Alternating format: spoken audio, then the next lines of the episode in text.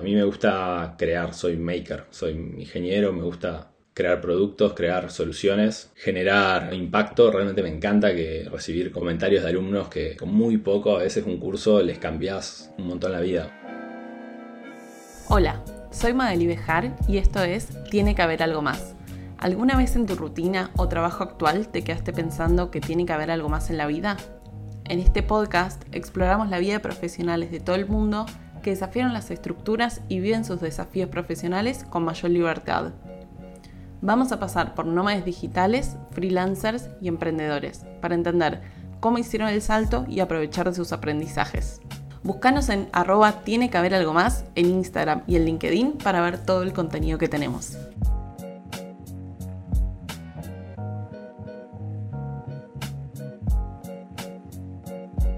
Estabas escuchando a Lucas Sánchez, él es ingeniero civil de Argentina viviendo en España, cofundador de Master Me Arquido y Acadebor. Tiene mucha experiencia en el mundo online en temas de marketing y emprendimientos. Yo siento que cada vez que hablo con él me quedo con una idea nueva, así que ojalá que hayamos transmitido eso en esta conversación.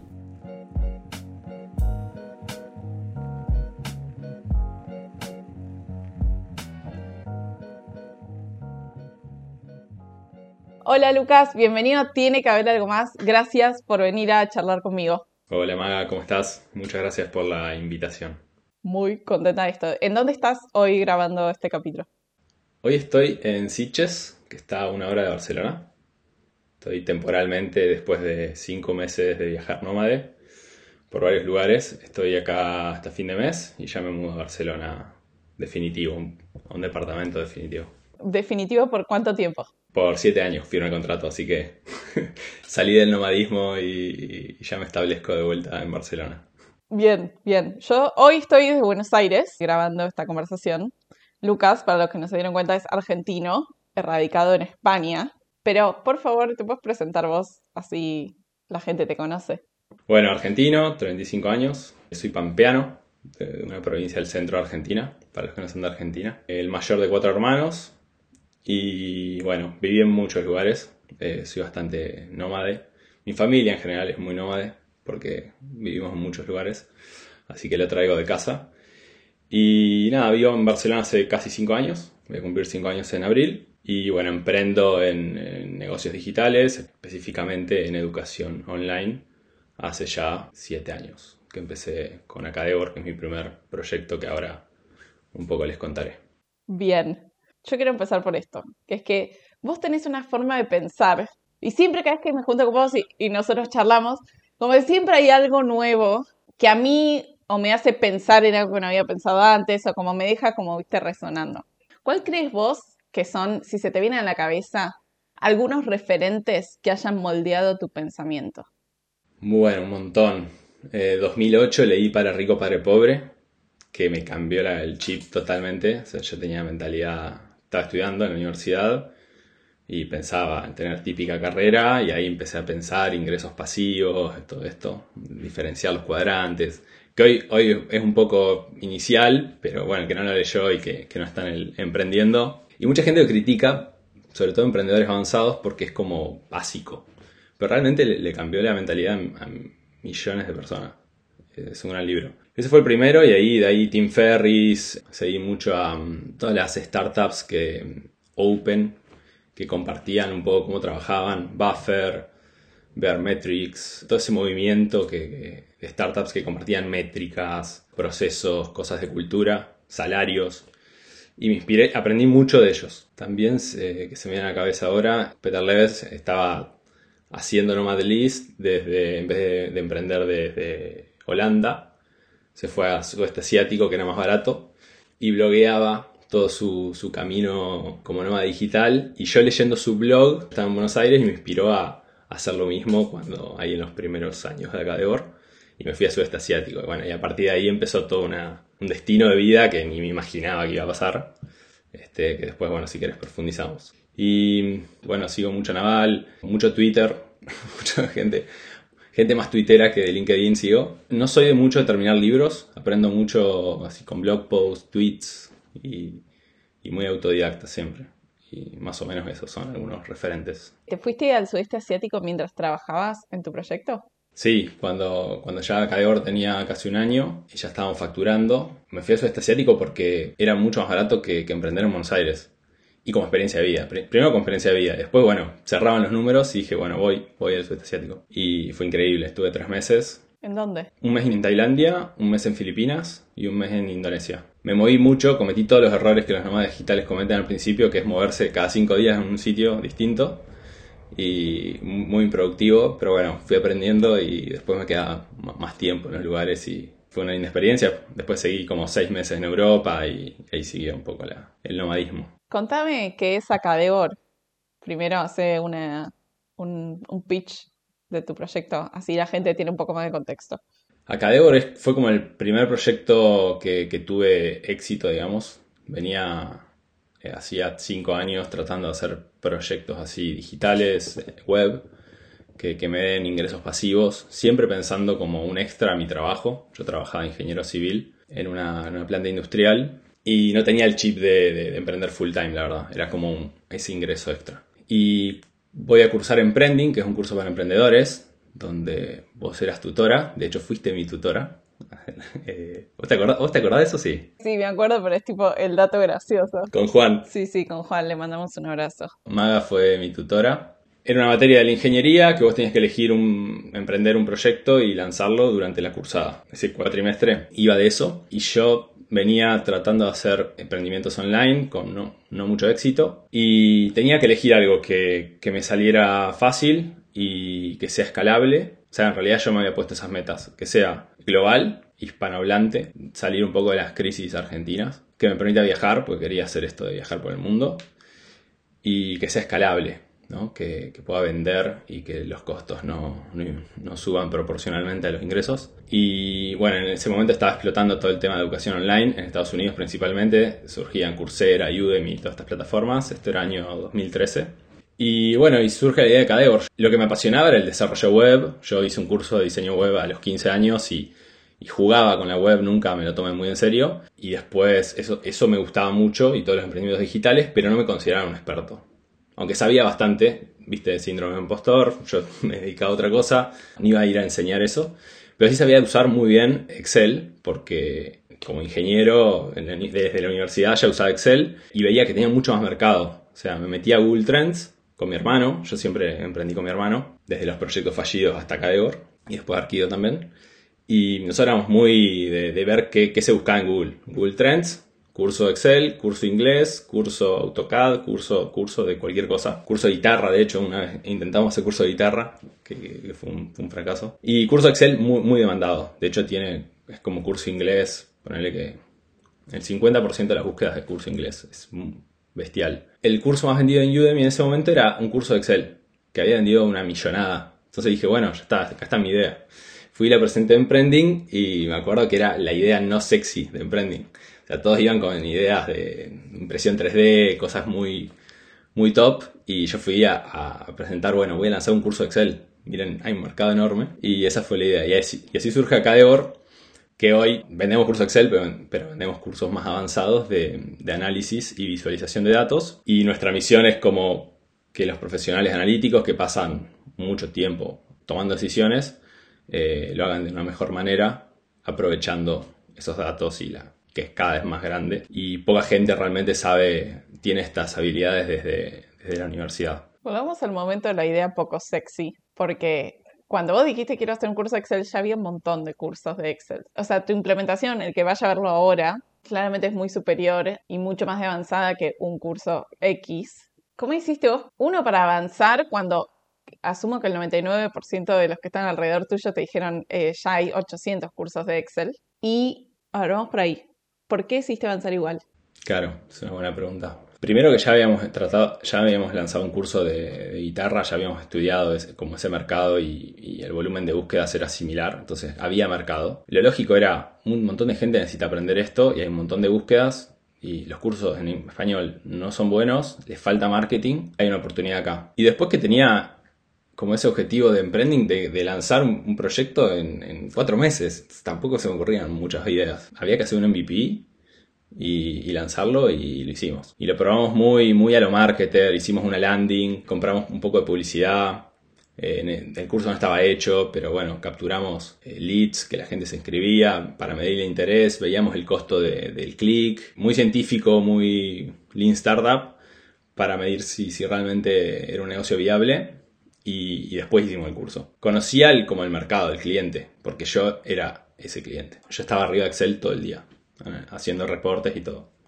Y veía que, mucha gente, mis colegas, no lo sabían usar. Excel muy básicos. Entonces, bueno, entendía el cliente, sabía usar el, programa y había un mercado. ¿Y qué cosas validaste antes de decir hago el curso? Eso, los costos de publicidad, el volumen que había y después dijimos, bueno, hacemos el curso. Y nada, obviamente lo lanzamos, no tuvimos muchos clientes al principio, lo pusimos en Udemy. Udemy era muy inglés, todavía no había audiencia español, o sea, era poco conocido, entonces no había mucho tráfico ahí. Y después entendimos la, ventaja de, tener una marca propia, de tener una escuela propia, de, hacer, de tener una audiencia propia, de, tener leads, que es el principal activo de un negocio digital, una lista de suscriptores.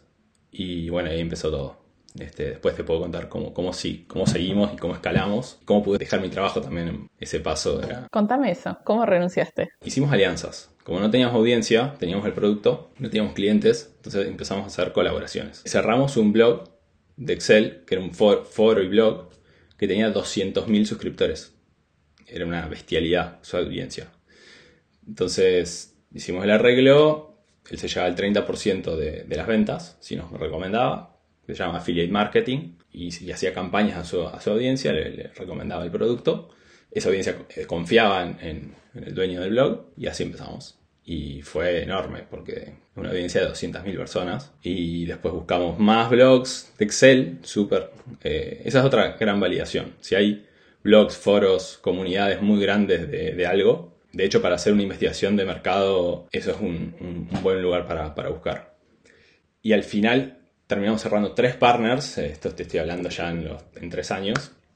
Los tres primeros años fue enfocarse solo en un canal, que era ese, colaboraciones, affiliates, y eran tres partners que sumaban medio millón de personas. Abríamos inscripciones a medio millón de personas con costos de adquisición variables, 100%, que era 30% que se llevaba la persona, el partner, solo cuando había una venta, si no, no había costo. Y eso funciona Funcionó siempre y funciona hoy en día también muchísimo.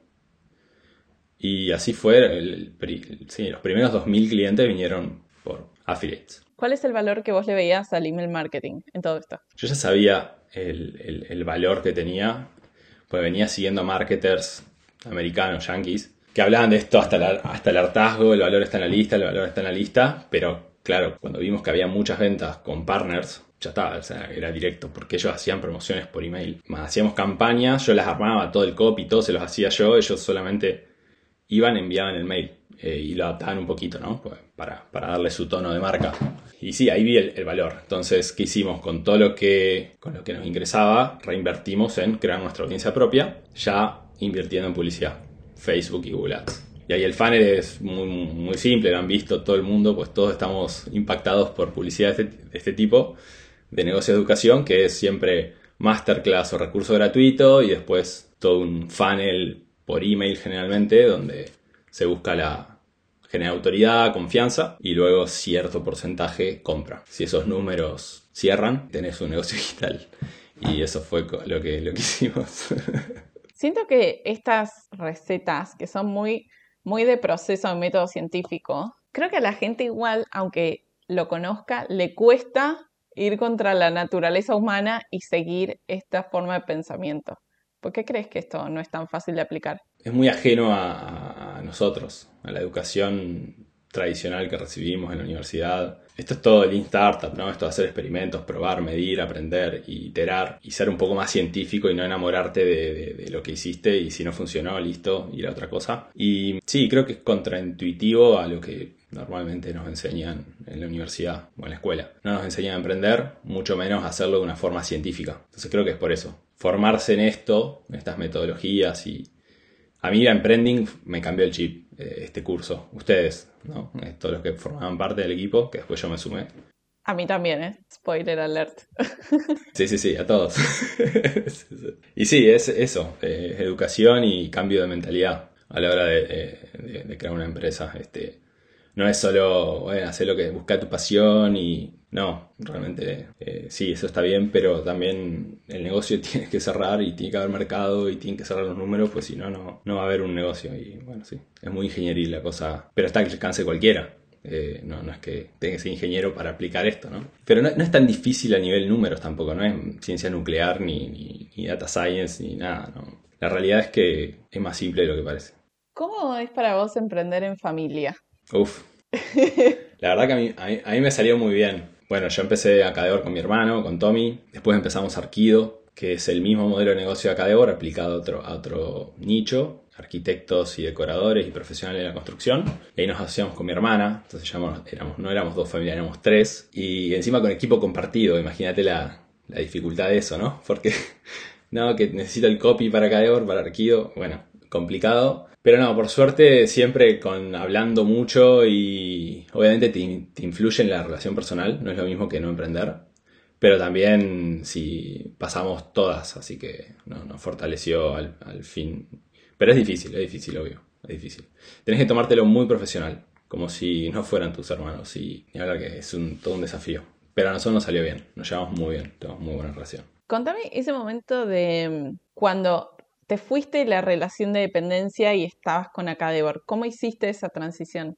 Yo llegaba de trabajar y seguía de 6 de la tarde a 12 de la noche, una, estaba a full con el emprendimiento y ya tenía el objetivo claro de que quería dejarlo. Y los fines de semana también, a full. Y fue así, fue un, fue un estrés, no me tomé vacaciones por tres años, fue durísimo y trabajaba mucho, mucho. Pero bueno, la verdad que cuando obtuve ventas en Acadeo recién me animé a dar el salto, así todo fue bastante kamikaze porque tenía pocos ahorros y después lo sufrí porque en un momento bajaron las ventas de Nacadeor y, y, estaba como viendo si llegaba a fin de mes. Pero bueno, fue toda una escuela increíble. Salió bien.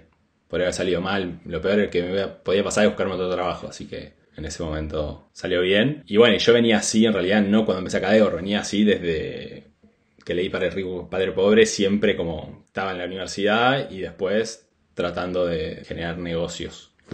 Después con el trabajo y venía de larga data, no, no solo cuando, cuando arranqué Acadeor. Ahora tengo horarios un poco más, más limitados que, antes. Y era más joven también. Ahora, ¿te pusiste un objetivo de ventas de Acadeo para decir como, tengo que tener X ingreso y ahí hago, el salto? ¿Cómo lo pensaste eso? No importa los números absolutos, pero quizás como si era una proporción a tu sueldo actual y cuánto tiempo tenías de ahorros para, para mantenerlo. No, era el, mismo, el mismo sueldo. Yo lograba el mismo sueldo con Acadebor, que por suerte mi hermano estaba en la universidad y lo mantenían mis padres, entonces trabajaba gratis. O sea, el primer sueldo era para que yo deje el trabajo y después venía él, era igualar el sueldo. El tema es que tuvimos una buena campaña, nos fue muy bien y yo ahí di el salto y después vinieron malas campañas. Entonces tuve que complementar con consultoría en, en marketing digital y dando clases también de, emprendedorismo para el gobierno de la ciudad. Freelancé un poco. Ahí me di cuenta que no me gustaban nada dar servicios personalizados, como que no. Siempre busqué negocios que escalen lo más posible. Esos años que trabajaste tanto, ¿qué sentís que resignaste? Vacaciones, tiempo con amigos, seguro. No leía casi un poco. O sea, todo lo que era funcional al negocio. Y actividad física, claramente. Bueno, fin de semana salía de fiesta.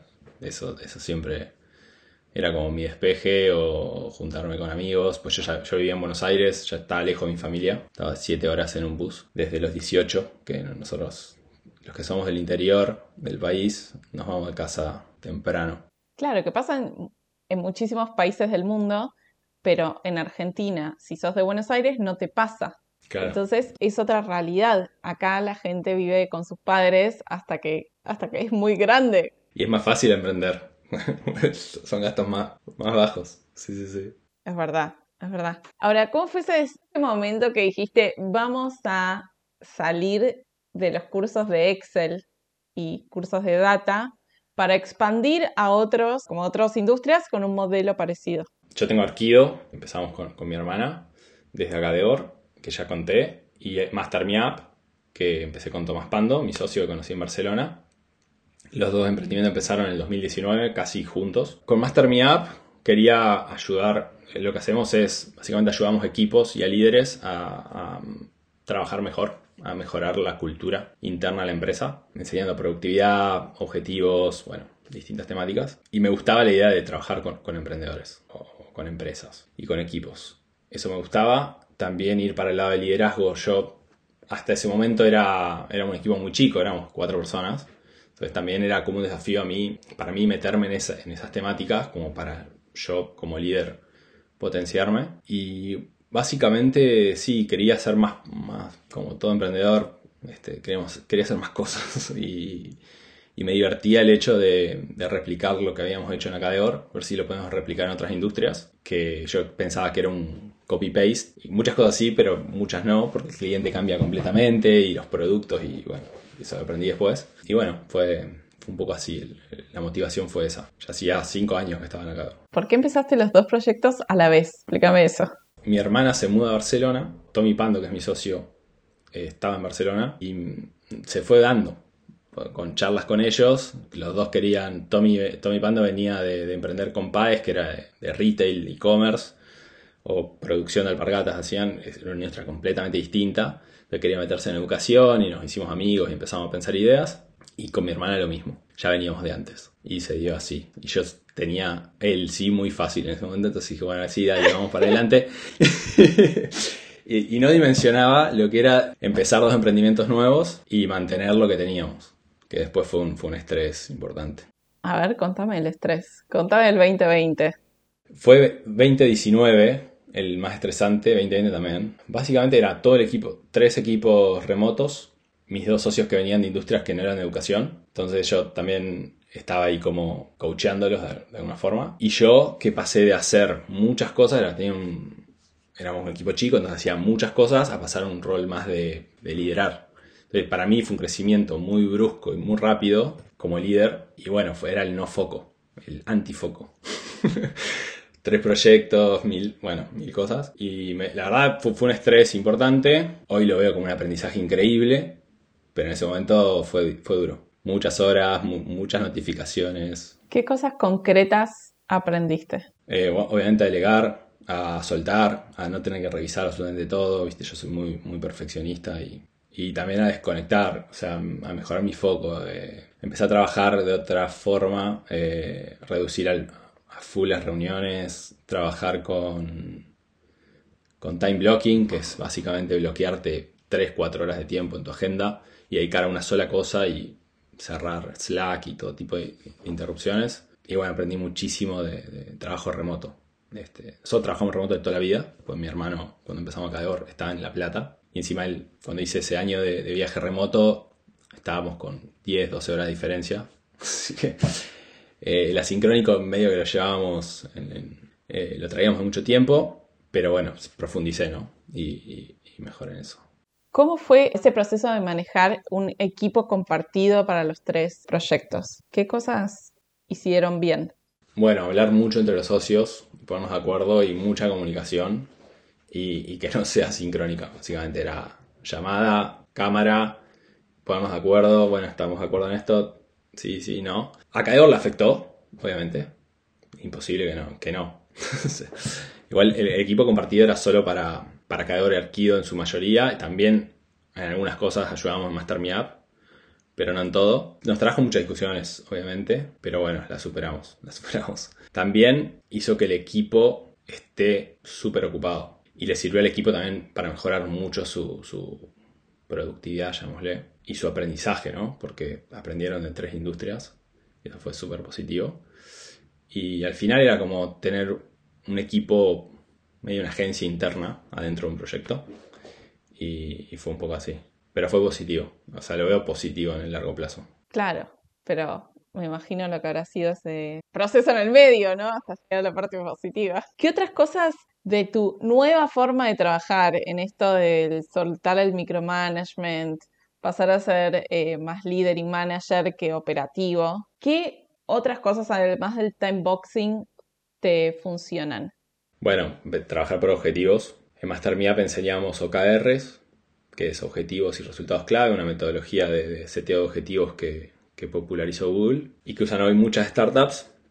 Y básicamente vos pones objetivos y resultados y no gestionás las tareas. Las tareas las determina el equipo para llegar a, a esos resultados. Y eso nos ayudó muchísimo. Y el asincrónico. Cortar notificaciones constantes. Hay un libro que a mí me cambió la cabeza totalmente, se llama It Doesn't Have to Be Crazy at Work, de, los fundadores de Basecamp, de, sí, de Basecamp, Jason Fried, que tienen este remote, bueno, tienen varios libros sobre esto, y que dan consejos como que, que nadie hace y que tienen todo el sentido del mundo para trabajar en un enfocado y, sin distracciones, que al final es cuando la gente hace su mejor trabajo. La gente odia las reuniones, tantas reuniones por algo, claramente porque necesitan tiempo enfocado para hacer su trabajo. Y ese libro me cambió muchas cosas, mucha, mucho mindset. ¿Cómo hiciste para que tus socios tengan este mismo mindset? De convencerlos. Sí, total. Pero también entender que, todos somos distintos y cada uno al final termina eligiendo su metodología, personal al menos. Lo bueno es que todos odiamos las reuniones, la reunionitis por igual, así que en eso estamos de acuerdo y... Es un sentimiento universal, entonces ahí estamos todos del mismo lado. Solo le sirven los managers. A ver, son, son necesarias sobre todo cuando, cuando se trabaja en remoto, pero no todo el tiempo. Nosotros hacemos una reunión semanal por equipo de stand-up, revisamos los objetivos, que esas iniciativas que vamos a hacer, esas tareas estén alineadas con lo, que dijimos que íbamos a hacer en el trimestre y ya está. Y después, bueno, es on demand, ¿no? Cada uno que necesita hacer reuniones cuando quiere, pero no hay fijas. ¿Cuáles crees que fueron los desafíos de escalar estos tres proyectos? El desafío más grande es a nivel marketing, es hacer rentable la publicidad. O sea, si vos podés hacer que invertir un euro y sacar, conseguir tres en un tiempo razonable que pueda financiar, el proyecto es escalable. Por lo menos yo, hasta el momento, no he sabido a escalar proyectos sin publicidad. Nunca fuimos buenos en el orgánico. Hay gente que lo hace muy bien, ¿eh? pero nunca confié en, en los algoritmos orgánicos porque como que todas las plataformas terminaron traicionando al creador de contenido. Facebook, Instagram, LinkedIn. Y eso se demostró con el tiempo que, si vos invertías en tener tu audiencia orgánica, después hasta el final tenías que pagar por publicidad. Entonces eso no lo veía sustentable a largo plazo, entonces siempre me enfoqué en, el, tráfico pago. Y fue increíble, por ejemplo, Arquido, que es un proyecto muy B2C, lo escalamos en, en 3-4 meses, teníamos muchísimos clientes solo con Facebook y con un solo funnel. Un funnel de un curso que era una masterclass y después te ofrecía el curso. Y claro, en dos, tres meses pudimos tener resultados increíbles, pero claro, teníamos toda la experiencia de, con Acadego, ¿no? lanzamos y estamos vendiendo, era una locura. Eh, ese es el desafío para mí, y hacerlo rentable con publicidad. Ahora que está esta tendencia de Open Metrics en muchas startups, que es este concepto de abrir los números y contar qué está pasando, ustedes tienen unos posteos de Master Me Up donde cuentan como el resumen del año, qué está pasando y qué aprendieron, bla, bla, bla que es súper rico de alguien de afuera por leer eso, como y aprender con ustedes. ¿Cuál es ahora tu opinión respecto a eso? ¿Por qué decidieron mostrar las métricas? Bueno, un, poco te lo conté. Yo todo lo que aprendí, casi todo lo que, lo que leía era esto, startups que, que mostraban su, cómo trabajaban por dentro. Aunque su producto fuera otro, a otro target, ellos internamente, los founders sobre todo, todos compartían. Y nada, nos gustaba la idea de hacer lo mismo. Eh, creo que, las empresas tienen mucho valor adentro, hacen cosas muy interesantes, muy innovadoras, que no están en la, universidad y que sí tienen muchísimo valor, sobre todo para, otros emprendedores de, una misma industria. Así que ese es un poco el espíritu, seguir ese, ese espíritu en español. Y realmente no hemos hecho nada, tenemos una parte hoy en el blog pero se viene mucho más sobre eso, el Master Me eh, sobre todo que es donde hay una audiencia más, emprendedora. En Acador Arquío también somos súper abiertos direccionando a la audiencia en, cómo trabajamos. Al final siempre compartimos nuestro método de trabajo. Por ahí no son métricas, pero son formas de hacer las cosas. Claro, que esto es como el, lo que se llama Building in Public en Twitter. Me encanta ese movimiento, me encanta. Bueno, hace poco empecé a escuchar como opiniones contrarias a esto, ¿no? Como no quiero mostrar cómo está funcionando porque después vienen y me y aparecen competidores cuando ven que el negocio empieza a, como a funcionar mejor. Entonces, ahora a ver si aparece como la, el movimiento en contra de esto y se vuelve a cerrar. Habría que ver cuando crecen. Sí, en español es como bastante reciente. Yo lo vengo siguiendo en inglés hace bastante tiempo También leí mucho sobre en contra y tiene, tiene sentido algunas reflexiones. Por ejemplo, el negocio empieza a ir mal y de repente tener que, bueno, exponerlo públicamente, por ahí no estás con, la, mejor gana, eh, con las ganas de, hacerlo y sentirte obligado a hacer el report por ahí, sobre todo la parte de métricas, puede ser un poco que, pierdas el interés en, hacerlo y, sea un poco forzado, ¿no? Por eso nosotros preferimos compartir nuestra, más nuestra forma de trabajo, herramientas, procesos y no tanto las métricas. Porque también el que ve las métricas no, no ve toda la, parte, toda la historia completa y al final puede, puede influenciar para mal, ¿no? Porque dice, uh, qué, fácil, qué, qué fácil este negocio y y se mete a fondo a hacer lo mismo y, no puede replicar los resultados, ¿no? Sí, sí, falta, falta la historia completa. ¿Qué cosas te entusiasman ahora de lo que se viene en tu futuro? Me encanta todo lo que es eh, Web3, cripto y cómo va a cambiar todo. Me encanta todo eso y sobre todo el futuro de las DAOs para reemplazar organizaciones. Eso me, encanta como tema. Estoy recién empezando a estudiar y me interesa también cómo estar como a la vanguardia y, enseñarlo también, sobre todo en Master Me que estamos más con un, apuntando a, empresas. Eso me interesa mucho. Y seguir creando. A mí me gusta crear, soy maker, soy ingeniero, me gusta crear productos, crear soluciones, generar, aunque esté un poco quemado decirlo, impacto. Realmente me encanta que recibir como comentarios de alumnos que, que, que, con muy poco, a veces un curso, les cambias un montón la vida. O sea, está, muy bueno eso de, mi trabajo y me encanta. Y, bueno, estoy más en un rol más en el back, digamos, no, estoy tan público, o sea, no, no, trabajo mi marca personal ni nada, estoy como más con el equipo. Y yo pasé de estar muy público a estar eh, en el back y eso también fue un aprendizaje para mí, porque de repente era ayudar a que otros tengan más exposición y lo estoy disfrutando, está, está bueno, es como un nuevo desafío. ¿Por qué tomaste esa decisión de vos aparecer menos? Era el rol que, tenía que naturalmente cumplir en esta etapa. Hace seis meses estoy full time en Master Me Up. Ya no tengo un rol activo en, en y Arquido. Veníamos con cursos que, que habían desarrollado mis, mi socio y otros instructores. Y mi rol era más estar con el equipo y hacer crecer lo que tenemos. Y, y feliz. Quiero volver a enseñar, me encanta. Compartir, pues siento que tengo mucho que compartir pero bueno, ya llegará el momento. Eh, hoy, hoy estoy, estoy en este rol y estoy súper bien. Claro, porque vos antes empezaste vos dando los cursos y después hubo que delegarlo. Claro, yo en Acadevor eh, me metí a fondo con Power BI, que es un, software para crear reportes. O sea, me metí para usarlo internamente, para modelar todos nuestros datos, hacer reportes. Y sabía tanto del programa que dije, bueno, lanzo un curso de Power BI y después mi marca personal quedó asociada al programa, ¿no? fue un poco así. Y yo no quería eso, no, no me interesaba ser el experto en Power BI. Así que bueno, después pasé como a, contratar instructores y ya estar eh, en, otro rol. Pero me encantó eso de, crear contenido, de, enseñar, lo que estaba estaba súper feliz en ese rol. Y ya voy a volver. Sé que en algún, momento me, va a tocar compartir en más aprendizaje, me encanta. Aparte cuando uno enseña aprende muchísimo y soy apasionado a aprender todo el tiempo. Bien, para esta parte, ¿se te ocurre un podcast que te guste para recomendar a quienes nos están escuchando? El Master Me Up, obviamente. Eh, son historias de emprendedores muy, grosos. Eh, hay muchos, tendría que, tendría que ver.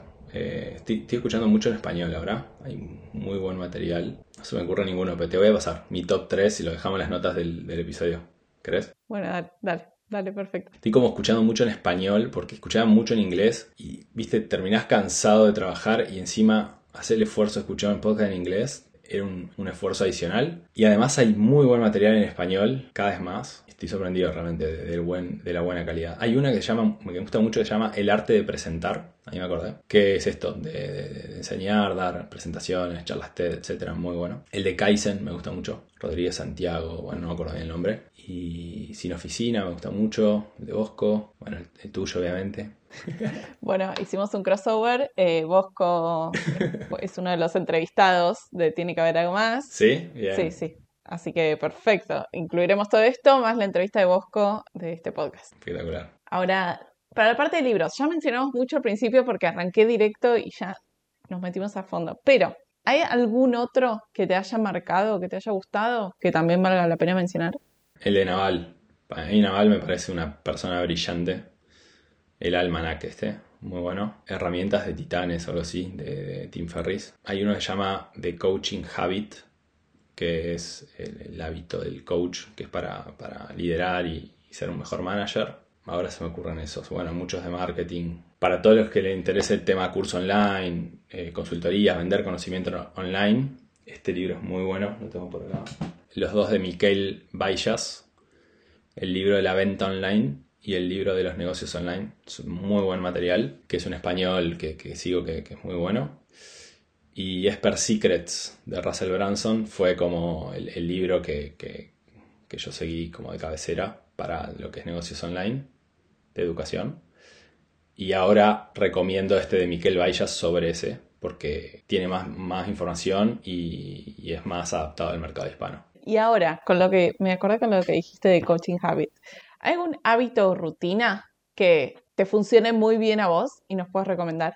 Me funcionaron por un tiempo, las voy cambiando todo el tiempo, todo el tiempo. Pero tenía una rutina eh, matutina de dedicar las dos, dos o tres primeras horas del día a mí, entrenar, este, buen desayuno, eh, tranquilo, meditar. Después me di cuenta que según mi organismo, yo a la mañana soy muy productivo y estoy muy concentrado, entonces era mejor trabajar. Y ahora es cortar el día. O sea, esas son dos horas que corto, dos y a veces tres, se extienden, y corto el día en dos. Ese es un hábito que, que me encanta. ¿Y en qué momento lo cortas? A las 12, de 12 a 3. Y después tengo las llamadas con todo el equipo que está en Argentina, después de las 3. Por supuesto hay cambio, esto no es así tan riguroso, pero, pero intento que cumplirlo. Y otro es no trabajar los fines de semana. Ese, trabajé muchos años en los fines de semana y, eso me cambió, me cambió mucho, despejar la cabeza. Porque, bueno, eso, tuve mucho estrés 2019-2020 y eso me, me, me, funciona, me funciona muy bien. Trabajo súper enfocado en la semana y ni siquiera planifico los domingos, que eso era algo así antes.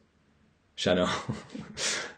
Bien, bien. Dos días de conexión total. Claro, es, muy loco porque probablemente muy, muy pocos hayan planificado sus domingos de los que nos estén escuchando, entonces es como todo contraintuitivo. No sé, o sea, ¿quién planifica su domingo? ¿Qué era tu, un domingo tuyo planificado? Y a la tarde, planificaba la semana. Muchos emprendedores lo hacen. Va, no sé, no, te, no tengo empíricamente no te puedo decir, pero muchos que conozco lo, lo hacen.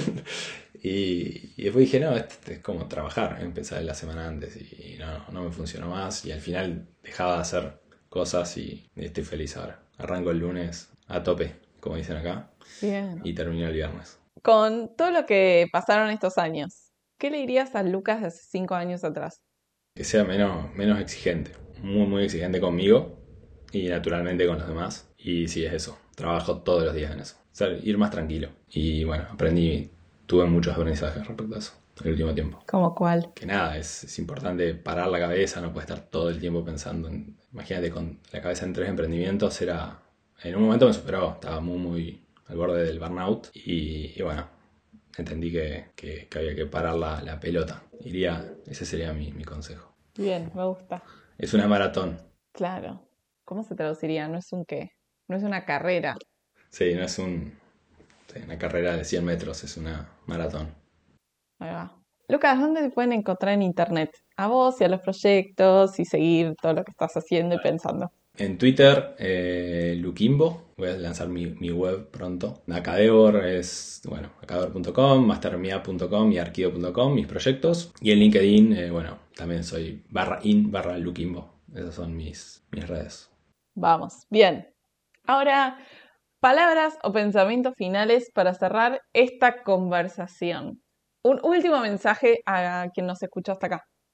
Que tengan, cuando escuchen historias de emprendedores de, una hora, tengan mucha cautela, tomen aprendizajes y después verifiquen todo en base a su propia experiencia. Cuando uno cuenta su historia, cuenta casi siempre lo, bueno, ¿no? Este, pues nadie quiere escuchar cosas negativas, pero hay muchos, muchas cosas que son duras. Todo es aprendizaje y todo es hermoso y todo es neutro. Este, pero mm, que, cada uno haga su experiencia, que se formen a full, pero que no se queden como solo en la formación y nunca apliquen. Empiecen a aplicar. Este, las redes hoy cualquiera puede, puede empezar y superar el síndrome del impostor, aunque sea súper difícil y nos cueste, a mí me cuesta hoy en día y me, sigue, me va a seguir costando y a todos creo. Pero, pero sí, lanzarse, aprender, buscar mentores, amigos. En su momento Emprending fue para mí una, una red de contención de, increíble. Y nada, iría por ahí mi, mi recomendación. Me encantó. Espectacular. Bueno, Lucas, gracias. Este capítulo fue una joya de conocimiento compactado en una hora, así que hay mucha tarea para googlear acá quien escuche esto. Bueno, Maga, mil gracias por la invitación, la, la pasé súper bien y me encanta, me encanta lo que estés haciendo. Me contaste la idea del podcast en su momento este, y finalmente salió, así que te felicito. Ahí va, eso es genial, eso es genial. O sea, ¿hace cuánto lo charlamos? Hace tres meses. Y acá estamos. Qué bueno. High five a distancia. Bueno, abrazo grande, gracias. Un beso. Gracias por la invitación. Chao, chao. Gracias por escuchar este capítulo. Todo lo que hablamos y los links están en las notas del episodio. Tiene que haber algo más. Está hosteado por mí, Magali Bejar, producido por Jessica Wolf, diseñado por Sol Sierra y la música es de Locksbeats. Nos vemos la próxima.